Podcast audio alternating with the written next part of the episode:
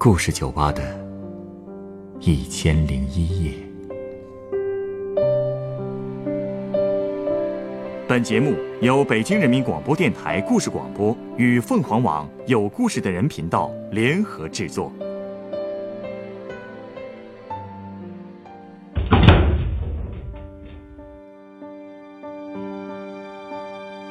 欢迎光临故事酒吧。今天来的这位客人一直在烦恼一个问题，他不知道是否该翻修自家的老屋。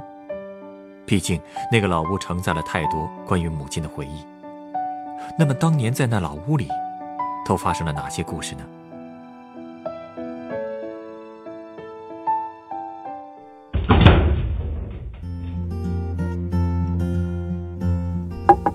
哎，你家这个壁纸不错，在哪儿买的呀？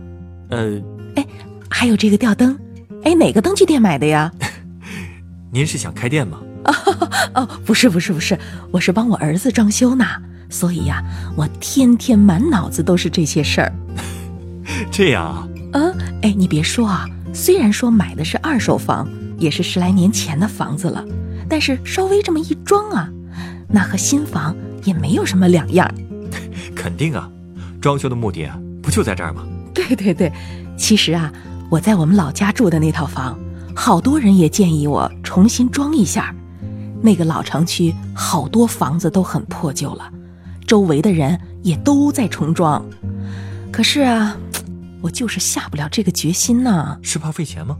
啊，钱倒不是问题，主要是怕，唉，我们家吧是那种典型的川西民居，穿斗结构的，你见过吗？呃，穿斗结构。哎，我手机里有，我给你瞧瞧。这个楼就是您家的房子啊？对对对，你看，这个房子它是没有梁的，是咱们中国最传统的建筑方式。哦，这就是穿斗结构。对，穿斗结构，哎，就是已经挺破的了。感觉是挺有年代感的，不过这房子看着挺大呀。嗯，这个房子是清末民初的时候建的，占地得有二百多平呢。墙都是木板做的，竟然干了这么久了。你们家是不是世世代代都住在这儿啊？哦，那倒不是，我们是三十多年前搬进去的。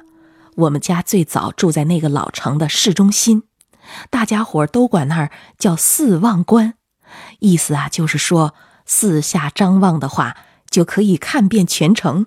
地段这么好，那怎么搬了呢？这个地段虽然好。可是本来那就不是人住的地方啊，什么意思啊？我跟你说啊，那儿啊原本是我外公家的祠堂，外公去世以后呢，我外婆没地方去了，就靠着祠堂搭了一间茅屋。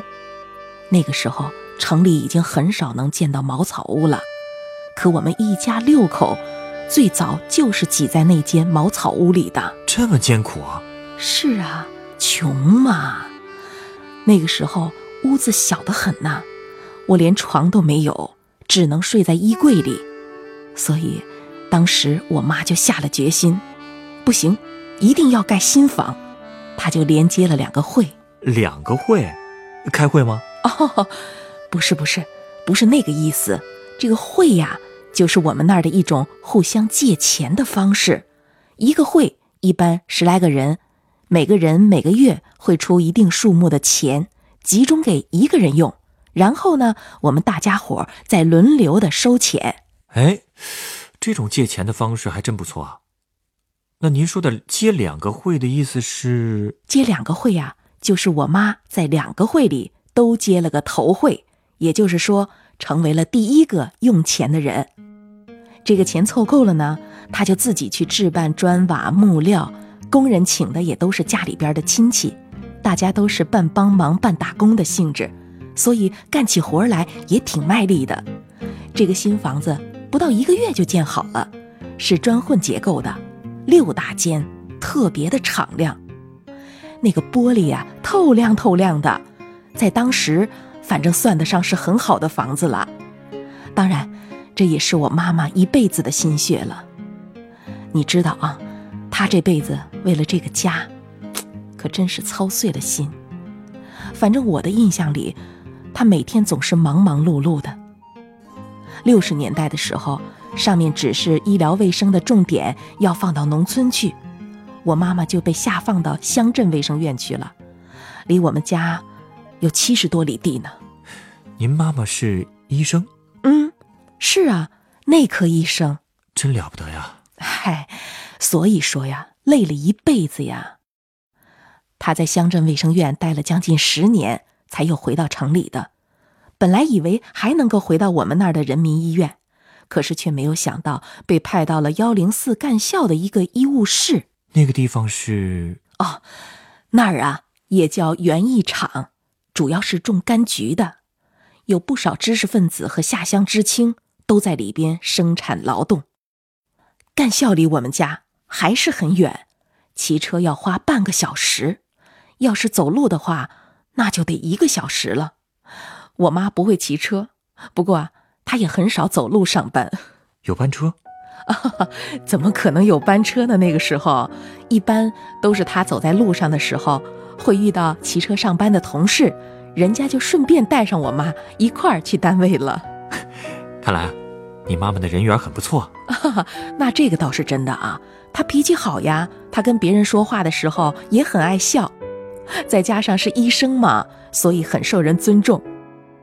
虽然说干校里的人员成分还是比较复杂的，不过我妈都是一视同仁，本着良心去看病，绝不会因为身份问题贬低谁，也不会对那些位高权重的就高看一眼。不过啊。他倒是挺喜欢数落年轻人的，为什么呀？因为他发现我们那里的年轻人都不是很爱学习，所以只要我妈逮着机会了呀，就会劝他们不要把书本扔了。他总是说，社会要向前发展，总会需要文化知识的，多学一点东西没有坏处。您妈妈还真有远见啊！如果他们真的听了他的话，肯定能奔个好前途。你别说啊，还真有人听了劝，所以呀，恢复高考的时候，那些人都特别特别的感谢他。不过，虽然他在外面经常跟人家有说有笑的，可是，在我们家里，我们却很少看到他开心的样子。为什么呀？哎，因为生活压力大呀。当时，你看看他的情况，他上有八旬老母，下面还有我们三个正在长身体的孩子。我爸身体又一直不好，而且呢，当时我们还挤在那间茅屋里面呢，全家都靠她一个人养。你说，她作为一个中年女人，能开心的起来吗？原来是这样。嗯，哎，不过虽然日子过得紧巴巴的，但是我妈那个时候坚持一个原则，那就是再穷，也一定要顾着嘴巴，不能亏了身体。当时，国家每个月给每个人只供应半斤肉，这个营养哪里够呀？所以我妈每隔十天半个月的都会给我们弄鱼吃，或者就吃炒猪肝，因为这些东西啊不凭票供应，而且都很有营养。不愧是做医生的，这个重点抓的也很准啊。是的，而且为了能够吃上肉，我们家里面还养过猪呢。在城里养猪？对呀，这在那个时候。倒也不新鲜。其实要论喂猪啊，还是我爸最有经验。他年轻的时候当过兵，打过仗，在部队里边什么活都干过，所以喂猪这种事儿根本不在话下。猪草呢，我们一部分是买菜农的老菜叶子，另外一部分是我姐上山割的。我爸每天都会煮两次猪草，到猪该催肥的时候就喂苞谷面。猪要是生病了呢，我妈还会亲自治疗。您母亲还懂兽医啊？嗨，内科医生嘛，其实啊，医学道理都是相通的，基本上是人吃什么药就给猪吃什么药，就是药量要大得多。一般呢都是几十片药放在那个药勺里边，捣成药粉，然后再放到水里调成糊。那个药苦啊，猪不吃啊，我们就会全家动员。一起按住猪，然后在那猪嘴上横上一根小木棍儿，把药壶硬灌下去。感觉这猪的待遇啊，真不赖。养肥了不还是为了补贴家用吗？给我们补充营养吗？我记得啊，当年我们家杀过两次肥猪，好一点的肉就全卖了，差一点的肉呢就腌上了，给我们改善生活的时候吃。杀猪那天呢，哎呀，你像这个毛血旺呀、油渣呀什么的，我们真是吃了一个够啊！特解馋吧？那是肯定的。哎，对了，除了猪肉以外，我们到了冬天还能吃到不少柑橘。哦，就是干校种的是吧？对对对，每年十一月份，我妈妈的单位就会开始采摘橘子，大家都要加班加点的干，所以那个时候我妈总是到天黑了才能回家。不过她每次回来都会带回来满满一挎包的破柑橘。破柑橘？对呀对呀。都是摘的时候从树上掉下来摔坏的，这样容易变质，所以单位就用很低的价格处理给职工。你知道那种橘子有多便宜吗？多少钱？哎呀，这么说吧哈，市场上的柑橘啊，一般是一毛多一斤，可那种破柑橘呢，只有两分钱一斤，这么便宜？啊是啊，而且特别新鲜，还好吃。所以一到晚上，无论多冷啊，我们几个孩子都会在路边等妈妈回来。恨不得推着她回家呢。到家了以后，他会把这个柑橘倒在盆里，我们一人一张小板凳，围在一起吃。我爸爸就会先挑几个红一点的、好一点的给我外婆，自己偶尔也吃一两个。我妈呢，就在油灯下面吃晚饭，然后跟我们聊单位里面有意思的事儿。我感觉啊，你妈妈真是很了不起的人。日子过得再苦，她总有办法让你们开开心心、健健康康的。是啊，是啊。不过你说起健康啊，其实最让她操心的是我爸。他身上的病特别多，什么高血压、心脏病、胆结石、血管硬化，好像五脏六腑都有毛病。我妈陪他去过无数家的医院，即便是到了我们省里的大医院，医生都没有办法。到我小学毕业之前。我爸彻底办了病休，我妈那时候也放弃了西医疗法，改用民间的偏方给我爸治病。偏方能有用吗？嗯，别的偏方我说不准，但是我妈用的这个对我爸还真是有用。可能也是因为依据的还是中医的原理吧，具体的我也说不清楚。我就记得我妈妈总是用鸡和猪骨头炖中药，那种中药也不是很苦。我小的时候馋，我爸喝汤的时候，我就守在他的碗边，他喝汤，我吃肉，就这么，我也吃了一年多。他恢复的真的挺好的，只要不干重活，和健康人已经没有什么两样了。而且紧接着呀，我们的新家也盖好了，所以那两年，现在看来，应该是我妈最满足的时候了吧？哎，那既然你们都有新房了。怎么还会搬到那个清末的老房子里去呢？哎，就是因为好景不长啊。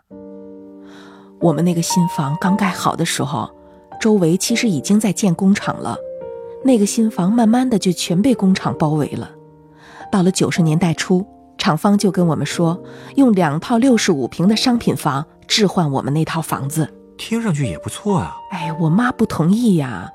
她觉得商品房是楼房，没有地皮，不接地气，坚决不住啊！就这么着，我们和厂方闹了很久，最后一协调，终于给我们换了一套平房，就是我刚才给你看的那个老房子，也是六大间。呃，用你们二十年前盖的房换成这么老的房，真的值吗？哎呀，我妈妈喜欢呀。其实一开始，我真挺不适应的。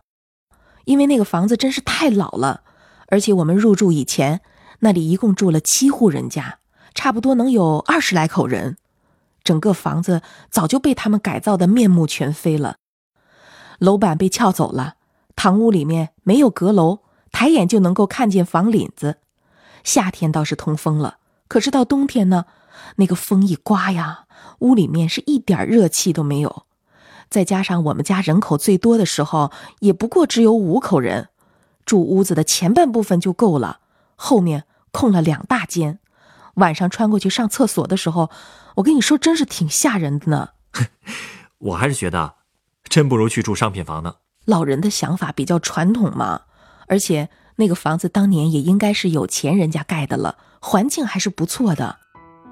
门前隔着老街，就是一条河，沿岸就栽着老榕树，所以好多人都说我们那里是西湖风光。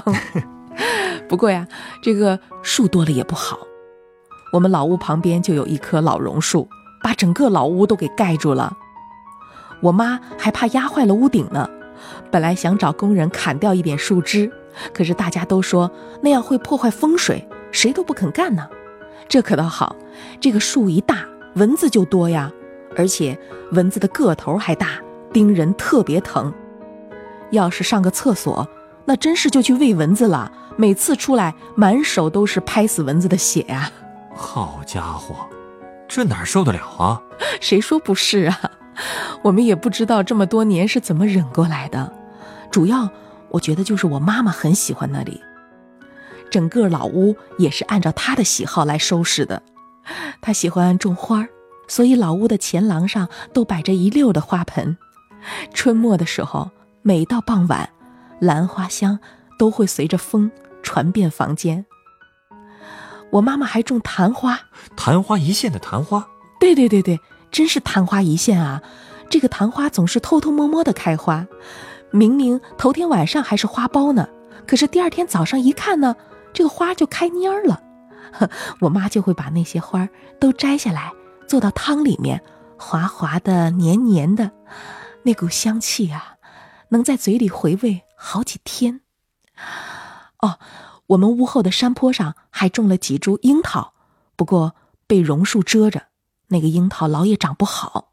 但是像茶花呀、栀子啊、月季啊这种花，它们不怕遮。开起来那真是很美的。我好像能理解，你妈妈为什么那么喜欢接地气的平房了。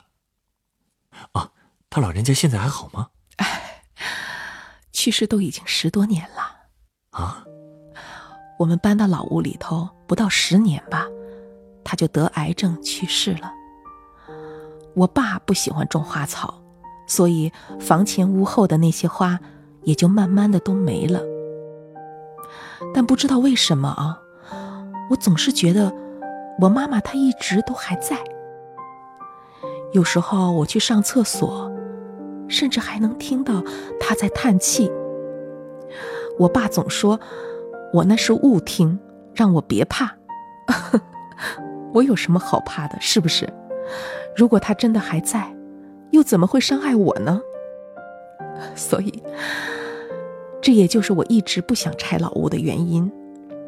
现在呀，我们那一片儿，好多人都在改造住房，有的把木板全都拆了，换成了砖墙；有的索性就把旧房子全推倒了，重新建一个小洋楼。也有人跟我说：“你要是实在不想改变老屋的样子，你就把外面的墙都保留下来，里面完全可以用西式的装修。”这确实是个办法。还能够保留一点原来的样子，可是，我只是担心我妈妈不熟悉装修以后的样子，她万一再也找不到家了，可怎么办？我可能就再也听不到她的声音了，是不是？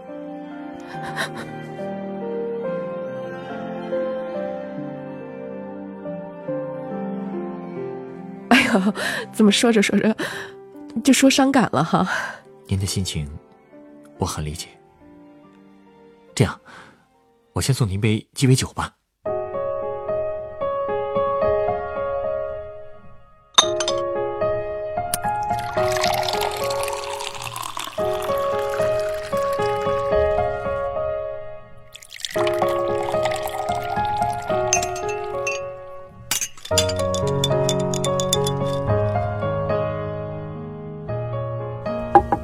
来这是您的鸡尾酒，它是由 Tequila 酒、绿薄荷汁、加里安诺酒、凤梨汁调成的。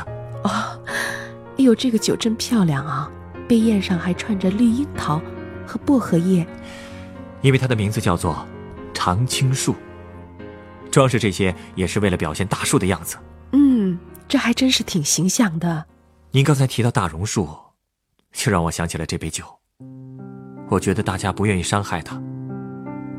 不说风水那些原因，可能还有很重要的一点，就是因为它是人们的一种情感寄托吧。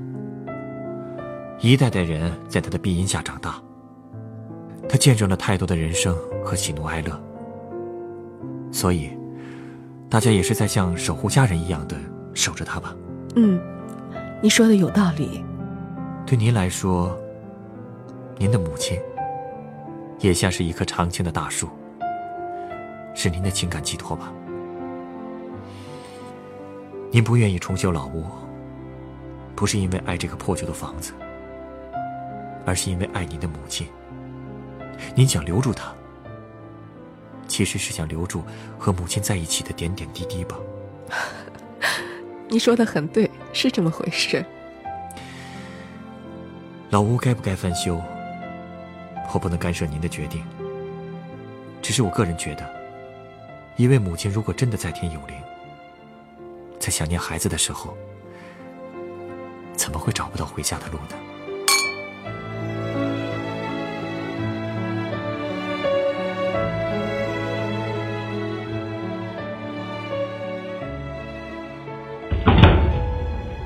本故事选自凤凰网有故事的人独家签约作品，原作阿明，改编制作陈寒。演播：左立、晨光，录音：严乔峰。人人都有故事，欢迎搜索微信公众号“有故事的人”，写出你的故事，分享别人的故事。下一个夜晚，欢迎继续来到故事酒吧，倾听人生故事。收听最新节目，请关注北京故事广播，工作日每晚九点播出的《故事酒吧》的一千零一夜。